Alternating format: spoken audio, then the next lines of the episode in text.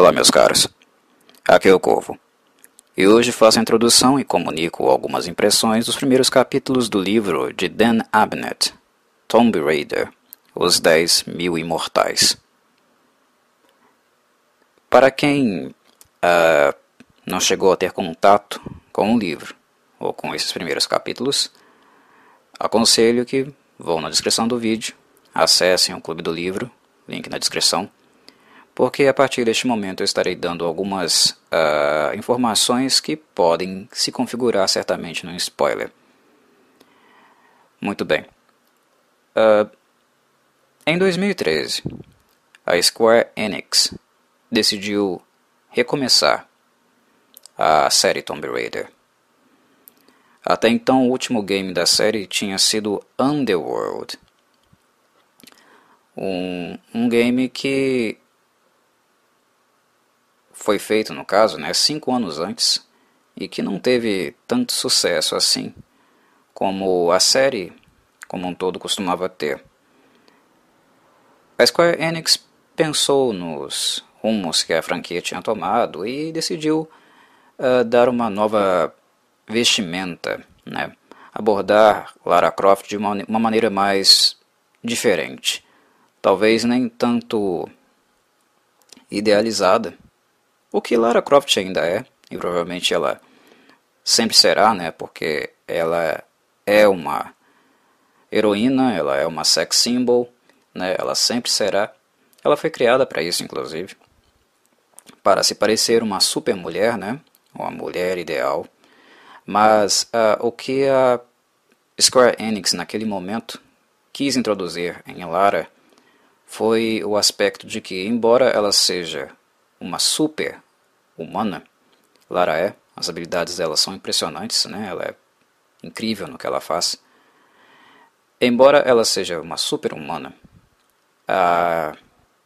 as coisas que ela passa e que ela tem que enfrentar normalmente não vêm de graça. É impossível vir de graça. É impossível não ter sequelas, né? ter efeitos colaterais, as coisas, as coisas às quais ela se submete, as experiências pelas, pelas, pelas quais ela passa.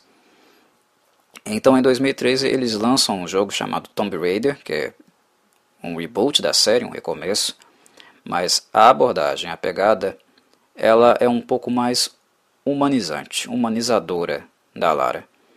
Aproxima a personagem de uma faceta mais real, mais condizente com alguém que passa por situações e as situações a marcam de alguma forma mentalmente. Uh, vemos na Lara, nessa Lara, alguém mais humana e não apenas a super-heroína, a super-mulher, né? A Mulher Maravilha, por exemplo. Isso é bastante interessante, uma coisa que me fez gostar bastante do reboot. Uh, muitas pessoas, uh, gamers mais antigos, né, costumam questionar e criticar, porque o jogo perdeu muito do sentido uh, puzzle do seu gameplay. Né? As tumbas são bastante fáceis, elas não são muito constantes, é um game mais de survival, algo que os games antigos já tinham.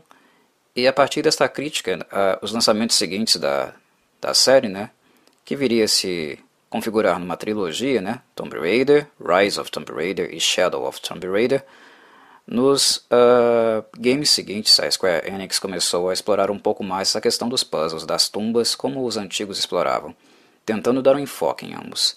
Em Tomb Raider é realmente uma coisa muito escassa, mas é porque a, a Square ela queria aproximar mesmo a nossa noção de que Lara não é apenas uma mulher maravilhosa e super talentosa. Ela é isso, mas ela é mais do que isso. E ela sente, ela uh, sofre com as coisas que ela entra em contato. Então, o primeiro Tomb Raider, uh, além de um game muito bom tecnicamente, na minha opinião, né, os games seguintes apenas expandiram o que ele já havia apresentado, né, mas a, a ideia, o motor, né, o conceito todo é desse game. Uh, Tomb Raider, o reboot, ele é, ele é muito bom ele deu para Lara o que eu sentia realmente falta nela. Né? Uh, eu tinha em Lara uh, uma personagem fantástica que eu poderia fazer grandes feitos, mas faltava em Lara uma alma, um, algo de alguém que eu pudesse me identificar, ou eu pudesse projetar, ver nela um modelo de pessoa. E quando eles fazem um reboot da série, eles fazem realmente uh, um início de percurso de Lara.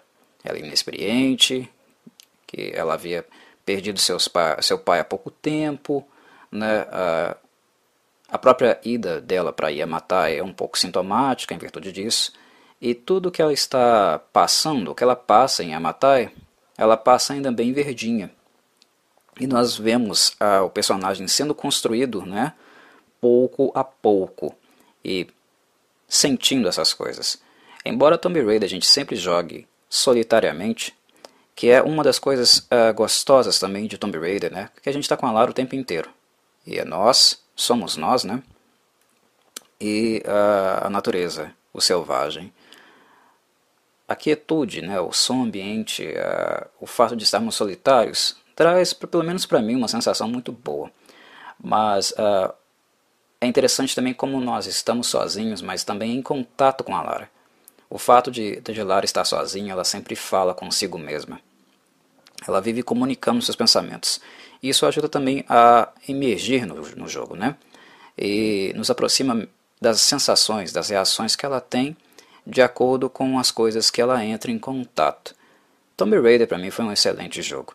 E esse livro aqui, do Dan Abnett, né, Os 10 Mil Imortais, ele continua exatamente onde o primeiro game, Tomb Raider, 2013, parou. Uh, Lara está de volta à civilização, ela volta com Sam, né? E os demais, mas aqui nos primeiros momentos do, do livro nós apenas vemos ela e Sam, são os dois personagens que entramos em contato, mas uh, o que o livro continua, o que o livro aborda é justamente aquele tom mais humanizante, mais pezinho na realidade e mais dark que os games traziam. Né? Tomb Raider, uh, o reboot, ele é um game dark. Né? Ele é um game uh, mais obscuro. Né? Porque ele entra em contato com bastante sofrimento, com ansiedades, né? com inseguranças. A Lara Croft ela é flagelada em Yamatai. Ela passa um inferno na Terra em Yamatai. E a gente sente isso. E os 10 mil imortais, ele parte de um pressuposto, ele segue numa linha que nós iremos, que ele irá nos apresentar exatamente os efeitos colaterais que essa experiência em Yamatai tiveram na Lara. Não é uma coisa qualquer, não. Uma experiência como aquela pode marcar a vida de uma pessoa para sempre, né? causar uh, efeitos colaterais realmente né? que marquem a pessoa, que perturbem ela para sempre. Né? E, e é exatamente o que Lara não quer. Ela está lutando para que não seja assim. Ela tem feito terapia. Ela foi diagnosticada né, com uma síndrome uh, pós-traumática. Né? Uh, ah, um, e ela luta. Ela luta para não aceitar esse diagnóstico, para que Yamatai não seja uma constante na vida dela. Ela está tentando superar, superar essas marcas. Então o livro já começa partindo daquele pressuposto, daquele mesmo conceito que o game tinha. Humanizar Lara. Vermos ela realmente como um ser humano, uma mulher, né, e não apenas como um sex symbol, né, ou uma uh, hero, heroínazinha a qual a gente usa para fazer grandes coisas, grandes feitos. E uh, para mim, era melhor a direção que poderia ter sido escolhida, que o Dan Abnett poderia escolher. Né? Uh, quando nós pressupomos a literatura, uh, optamos por usar a literatura, eu, pelo menos na minha concepção, é uma maneira de enriquecer ainda mais aquilo que já tinha alguns traços literários por ter um roteiro, né? que no caso é um game. Quando nós escolhemos um movimento literário, né, adentrar nos uh, domínios da literatura, nós podemos emergir ainda mais. Então, a, a leitura dos primeiros capítulos de Tomb Raider, Os 10 Mil Imortais, continuam com essa vibe, continuam com essas marcas, esse clima dark e um pouco depressivo mesmo, que é exatamente aquilo que Lara está vivenciando. Ela escuta um carro, um escapamento de carro é, estourar na rua, né? E ela sente isso como se fosse um tiro, né? um disparo de rifle lá em Amatai. Várias memórias voltam à cabeça dela, né? ela relembra de coisas e ela tenta se controlar. Ela entra, começa a ter uma crise de ansiedade gigantesca, né? Ela começa a tentar se controlar, a falar consigo mesma, procurar água, beber. Ela tem PST, né? Ela, embora ela negue, ela ficou traumatizada. E nós vemos a literatura, né, os parágrafos do livro, descrevendo exatamente o comportamento dela, aquilo que ela está passando. E esse é o clima aqui dos primeiros capítulos. E, como se não bastasse, nós entramos em, em contato também com o que aconteceu com Sam. Lara está lutando.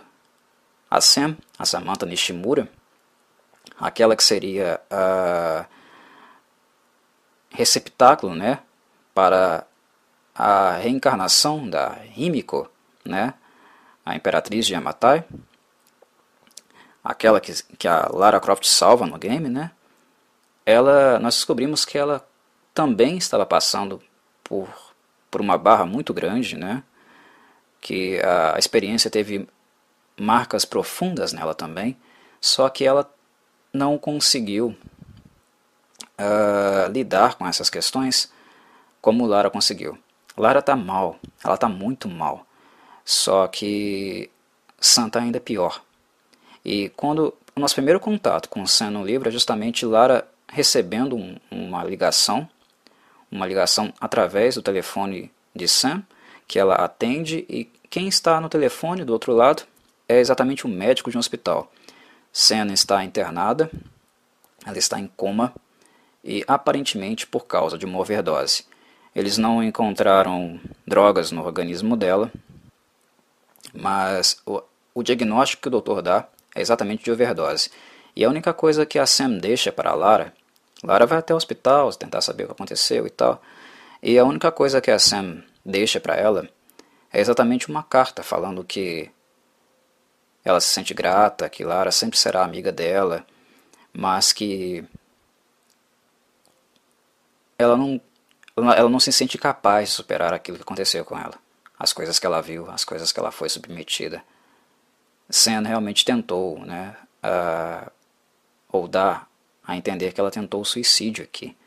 Então, percebem, o clima de Os Dez Mil Imortais, o clima do livro, ele será soturno, ele será uh, bem carregado, será depressivo, porque o livro está focando justamente aquilo que o primeiro game introduziu e trabalhou. As marcas que ficam no ser humano depois de ser colocado à prova da maneira como a Lara e a Sam foram. Não é uma coisa que você passa num dia e no dia seguinte você tá de boa. Vai lá, pega seu, seu vestuário de praia, vai jogar bolinha na praia, nadar e tudo bem. Ah, passou. Não, né? são experiências muito brutais, muito flagelantes, né? São experiências que ficam. E Lara está nesse processo de curar-se, né? De tentar realmente lutar pela sanidade dela, continuar a própria vida. Uma batalha que ela está tentando, que ela está travando ainda, e que Sam está perdendo. Sam já não está aguentando mais e está realmente num movimento de, de adeus, de despedida. Ela não está conseguindo lidar com os fantasmas que ficaram com ela depois da experiência terrível que ela, que ela teve em Amatai. É esse o início do livro. Né? Veremos ah, como ele segue a partir daqui. Mas de cara, me surpreendeu. Era, eu não esperava isso, mas aquilo que foi apresentado era justamente o tipo de abordagem, de approach que eu gostaria para um, um, um livro sobre Tomb Raider. Continuar, para mim, aquilo que foi mais marcante realmente no, no game de Tomb Raider, no reboot, que é justamente humanizar a personagem. Uh, embora ela sempre seja idealizada, ela continue idealizada, ela sempre será, dar a ela traços humanos. Né? Ela não é só uma fortaleza indestrutível, ela é também mulher, ela é também ser humano, né? E ela está suscetível a marcas. Muito bom mesmo. Paro por aqui, pessoal. Agora é com vocês. Um abraço do Corvo.